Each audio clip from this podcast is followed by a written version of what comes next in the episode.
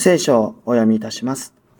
新教大訳聖書、新約聖書、使徒原稿録第9章32節から43節新約聖書231ページ。ペトロは方々を巡り歩き、リダに住んでいる聖なる者たちのところへも下っていった。そして、そこで中部で8年前から床についていたアイネアという人に会った。ペテロがアイネア、イエス・キリストが癒してくださる。起きなさい。自分で床を整えなさい。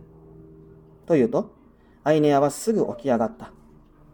リダとシャロンに住む人は皆アイネアを見て主に立ち返った。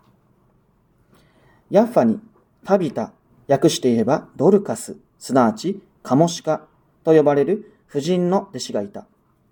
彼女はたくさんの良い行いや施しをしていた。ところが、その頃病気になって死んだので、人々は遺体を清めて会場の部屋に安置した。リダはヤッファに近かったので、弟子たちはペテロがリダにいると聞いて、二人の人を送り、急いで私たちのところへ来てくださいと頼んだ。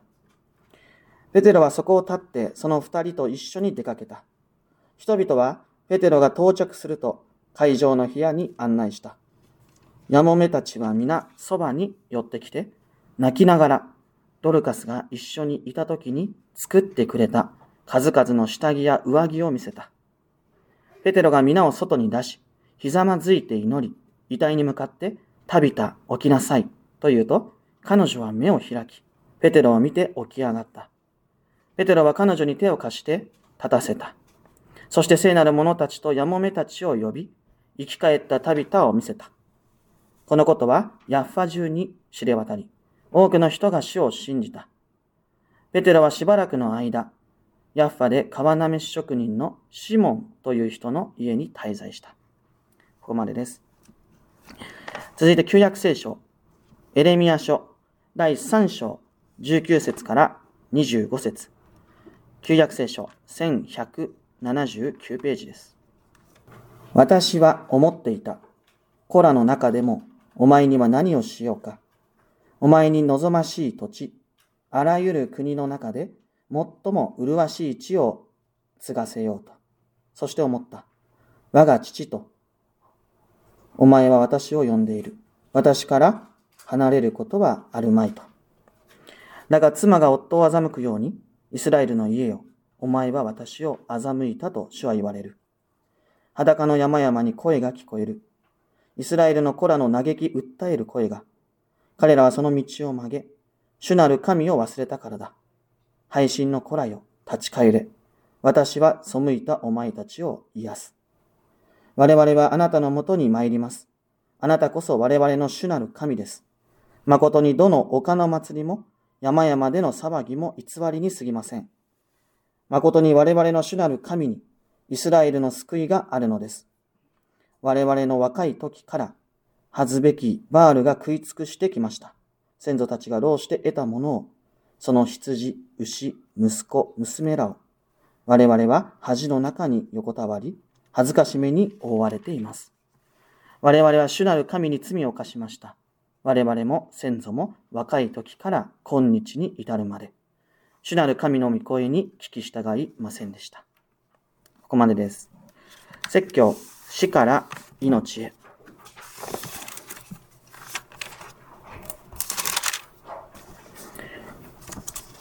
今朝私たちに与えられている御言葉、えー使徒言行録9章32節から43節までの御言葉です。32節の御言葉をもう一度改めて、読んでいきたいと思いますが、えペテロは方々を巡り歩き、リダに住んでいる聖なる者たちのところへも下っていった。えここから、まずわかることは何でしょうか？それは、このリダ、リダという地域にも、聖なる者たちの群れ、まあ、すなわち、えー教会があったということがまずわかります。そして、そのペテロは、そのリダの教会を訪問したのだっていうことが、まずここからわかるでしょう。で、教会用語かどうかは少しちょっとわからないんですけども、門案、門案という言葉があります。で、これは、えー、安否を問うこと。安否を問うという、そういう意味です。でおそらく、ペテロもまた、こう、リダの教会に、まあ、門案したんだろうと。まあ、そのように推測できるかもしれません。しかし、この門案というのは、もう単なるこう安否確認という意味だけではないわけです。そこで、えー、御言葉が語られたこともあったと思いますし、励ましとか、慰めとか、あるいは教会の秩序を、まあ、整えていく。まあ、そういうこともあったと思います。で当時のその地域の教会にはですね、まだ特定の指導者がこの時にはいなかったわけです。でそういう中で、教会生活を送っていくっていうこと、そのことにものすごく不安を感じる人たちもいただろうと思います。まあ、まだ、えー、ユダヤ人たちからの迫害冷めやらぬ時ですから、えー、特定の指導者たちがいないっていうことは、その教会にいることがとっても不安に感じてしまう。自分たち大丈夫かなとか、うん、なんかそういう不安も多かったと思います。で、そのような彼らにとって、こういう首都ペテロの門案っていうのは、もう何よりも大きな慰めであり、えそして、え安心だっただろうというふうに考えられます。では実際に、えー、このリーダーの教会が慰めを受けて、それ励ましを受けて、そして秩序が整えられていく。そのために、一体具体的に何が起きたかというのが、今朝の御言葉の大事な部分です。でこれは、あの、このリダの話だけではなくて、その後に出てくるヤッファの教会においても同じことです。で一体何が起きたか。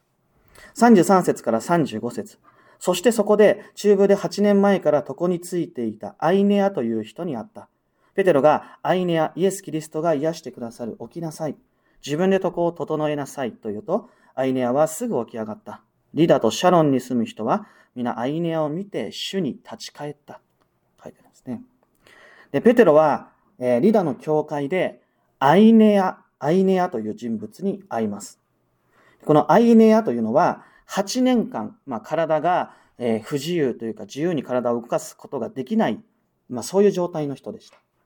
でそのアイネアに向かってペテロは次のように語るわけです。イエス・キリストが癒してくださる。起きなさい。自分の、自分で床を整えなさいと。このように語りかけます。で、この、起きなさい。自分の床を整えなさいっていう言葉。もうこれ聖書をお読みになる方はよくわかってると思いますけども、この言葉はね、イエス様が癒しを行われる際によく使っている言葉だと思います。起きなさい。起き上がりなさい。自分の床を自分で何とかしなさいみたいな。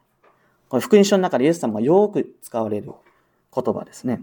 つまり何がここで起きているかっていうと、えー、それは、このペテロ自身も言っているように、復活の主、イエス・キリストが今ここに生きておられるんだっていうことなわけです。ペテロが癒しをここで行っているわけではなくて、今ここに病をも打ち破られる復活の主が生きておられる。そして働いておられる。それがここで強く指し示されていることではないでしょうか。で、この出来事を通してリダとシャロンの人たちは主のもとに立ち返った。つまり今ここにイエス・キリストが生きておられ、働いているんだっていうことを知って、主のもとに、ま、立ち返っていった。言うならば、人々が主のもとに、神様のところに立ち返っていくための手段として、この癒しの奇跡が用いられたとも言えるかもしれません。特定の指導者をまだ持っていないこの教会にとって一番慰め、励ましになることは何でしょうか？それは病をも打ち破られる主イエス・キリストが今もここにおられるんだっていうことを知ることです。教会を支配しているのは病ではないんです。あるいは病に対する恐れとか不安ではない。今、教会を満たして支配しておられるのは、今も生きておられる主イエス・キリストご自身なんだということ。その、それを知ったときに、人々は深い慰めを受け、そしてキリストのもとへと立ち返り、誠の平安を得て新たに進んでいく。こうして教会は慰めとか励ましを受けて、教会の秩序がキリストのもとで再び整えられていくということになっていくわけです。まあ、病の問題って今の私たちの教会に深く関わってると思います。今本当に不安の多い時代です。その中で、でも復活の主は生きておられる。私たちを本当に支配し、私たちを本当に満たしておられるのは、今もここに生きておられる復活の主なんだ。そう思ったときに、その病というものに、新しい視点が生まれてくるかもしれません。単なる苦しみとか悲しみではない。必要な試練というふうな見方もできるかもしれません。さて次に、ペテロというのはヤッファ、ヤッファという地域に移動します。もう一度聖書箇所36節からもう43節まで読みたいと思いますが、ヤッファにタビタ、訳して言えば、ドルカス、すなわちカモシカと呼ばれる婦人の弟子がいた。彼女はたくさんの良い行いや施しをしていた。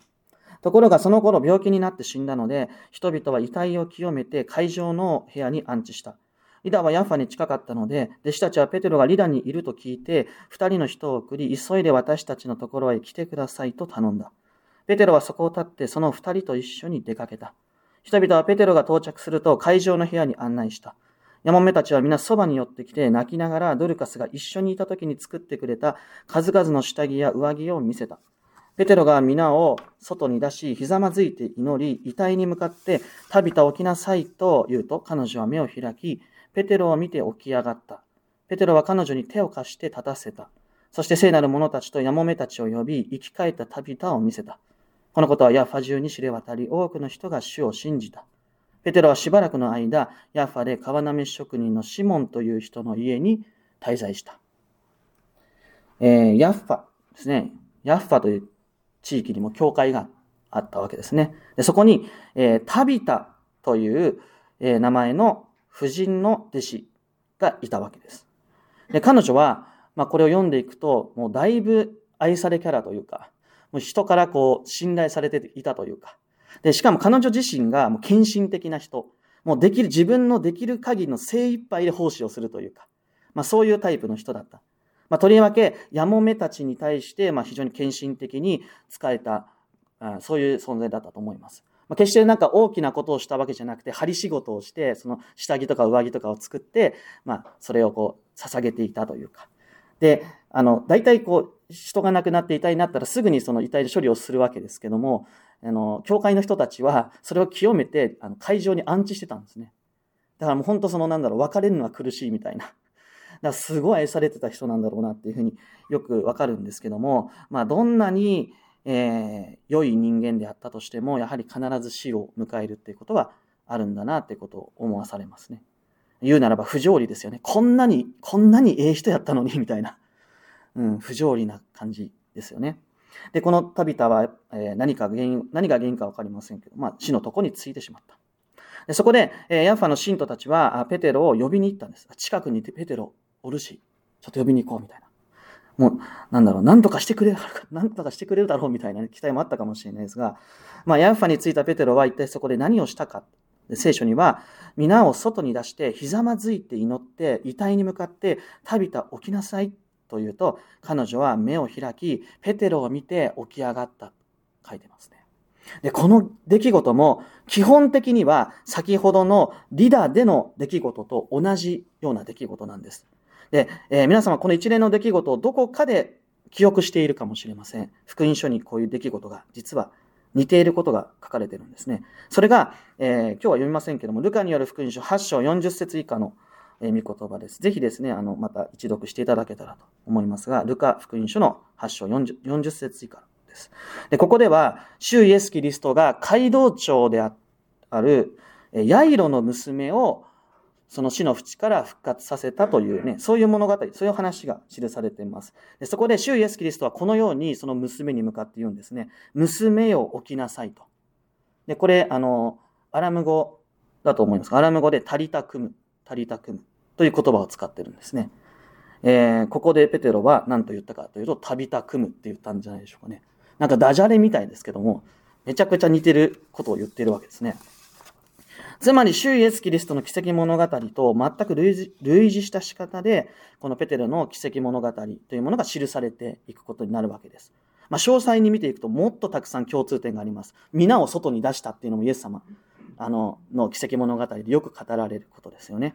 まあ、詳細に見ていくと、もっともっとたくさん共通点があるんですが、ここでは、まあ、全て、あの、話すことはできませんので、割愛しますが、いずれにせよ、ここで大事なことは、何かというと、さっきのリダでの出来事と同じなんです。死を打ち破られた、死を打ち破るほどのお方、復活の主イエス・キリストが、今まさにここで生きておられるんだということです。病を打ち破られた救い主が死をも打ち破られた救い主として今ここに生きておられる。そして死に支配されたものを新しい命へと導いてくださるんだということなんです。で、そのことを通して一体何が起きたか。多くの人が死を信じたという結果が生じたわけです。つまり死を打ち破るほどの救い主が今ここにいるんだということ、そのことを知った人たちがキリストを受け入れるようになった。言うならば全ての人がそこでキリストを知り、救われていく、あるいは救いを確かにしていく、そのためにこの奇跡が手段として用いられていったんだということがわかります。で、もうすでに、えー、繰り返しになってしまいますけれども、お気づきであると思いますが、教会にとって今、一番の慰め、一番の励まし、一番の希望は一体何であるか。それは、病を打ち破り、死を打ち破り、命を与え、私たちを支配してくださっている、その主イエス・キリストが今もここにおられる、今ここに生きておられるんだという現実です。奇跡はその現実を知るための手段でしかありません。今私たちはこのような奇跡に触れることはもしかしたらできないかもしれない。しかし死を打ち破られた復活の主は今も確かにここにいるわけです。教会にいます。生きて働き続けておられます。私たちを包み込むようにして支配しておられます。その、で、現実を、の証拠を出せというならば、喜んでこの聖書の御言葉をお届けしたいなというふうに思います。聖書に書いてあるじゃない。復活の主は、教会の中に生きておられる。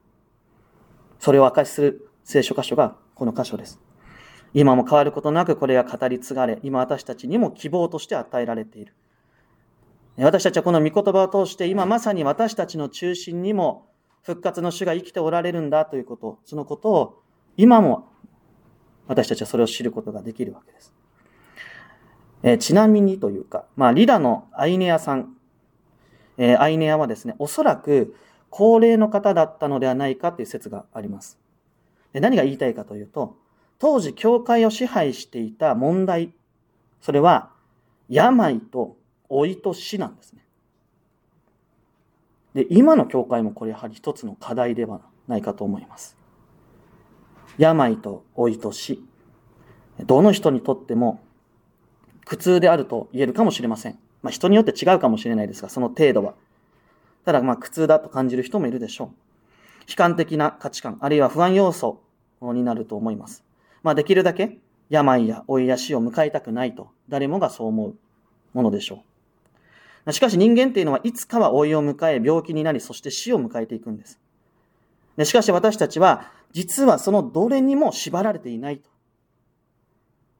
私たちは病や死や老いすらも打ち破っていく復活の主のご支配の中に、今もまさに入れられているわけです。私たちを支配しているのは、病や老いや死ではない。私たちを永遠に支配するのは、私たちの救い主、イエス・キリストしかいないんだということです。そのキリストは今も生きておられる。私たちと共に。だってイエス様自身が約束してくださってるじゃないですか。世の終わりまで私はあなた方と共にいるって。で確かに、病や老いや死っていうのは私たちにとって厳しい試練となるかもしれません。しかしそこで本当に私たちを支配しているのは繰り返しになりますが、その全てを打ち破る主のご自身なんです。私たちは私たちを永遠に支配し、すべての苦痛に対して勝利してくださる、そのお方の身腕の中で、この病や老いや死というものを見つめ直すことができる。まあよく聞かれることでもあるんですけども、自分の死を、まあ、意識していく、まあ、えー、年齢を重ねて自分の死というものを意識していく、その中で、その現実の中で今私は何をしたらいいんですかっていうね、ことを聞かれることがあるんですが、答えはもうこの聖書箇所が明確に表されていると思います。死を打ち破られた。病を打ち破っていく。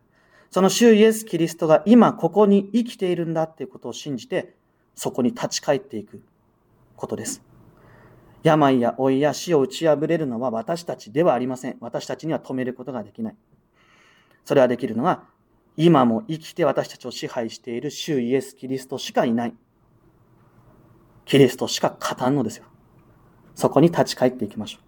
そのお方に身を委ねながら、自らの今を見つめ直していく。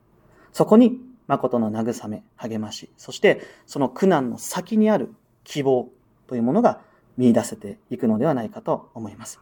まあ、その幸いがこの首都原稿録の箇所から強く表されているのではないでしょうか。それでは共に祈りを捧げたいと思います。お祈りします。天の神様、新しい御言葉の恵みに心から感謝を申し上げます。私たちの歩むそれぞれの信仰生活は決してえー、強い歩み、力強いものではありません。とても弱い存在としての歩みです。どうかしよう。心に動揺があるときにはなお、あなたの御子イエス・キリストが今ここに生きておられるんだということを、えー、知ることへさせてください。そしてどうか私たちのうちにあなたの慰め、励ましをこれからも豊かに与えてくださり、誠の平安と希望とのうちに歩みを続けるものとなさしめてください。すべてのことを感謝して、すべてのことをあなたに委ねて、この祈りを主イエス・キリストの皆によってお捧げいたします。アメン。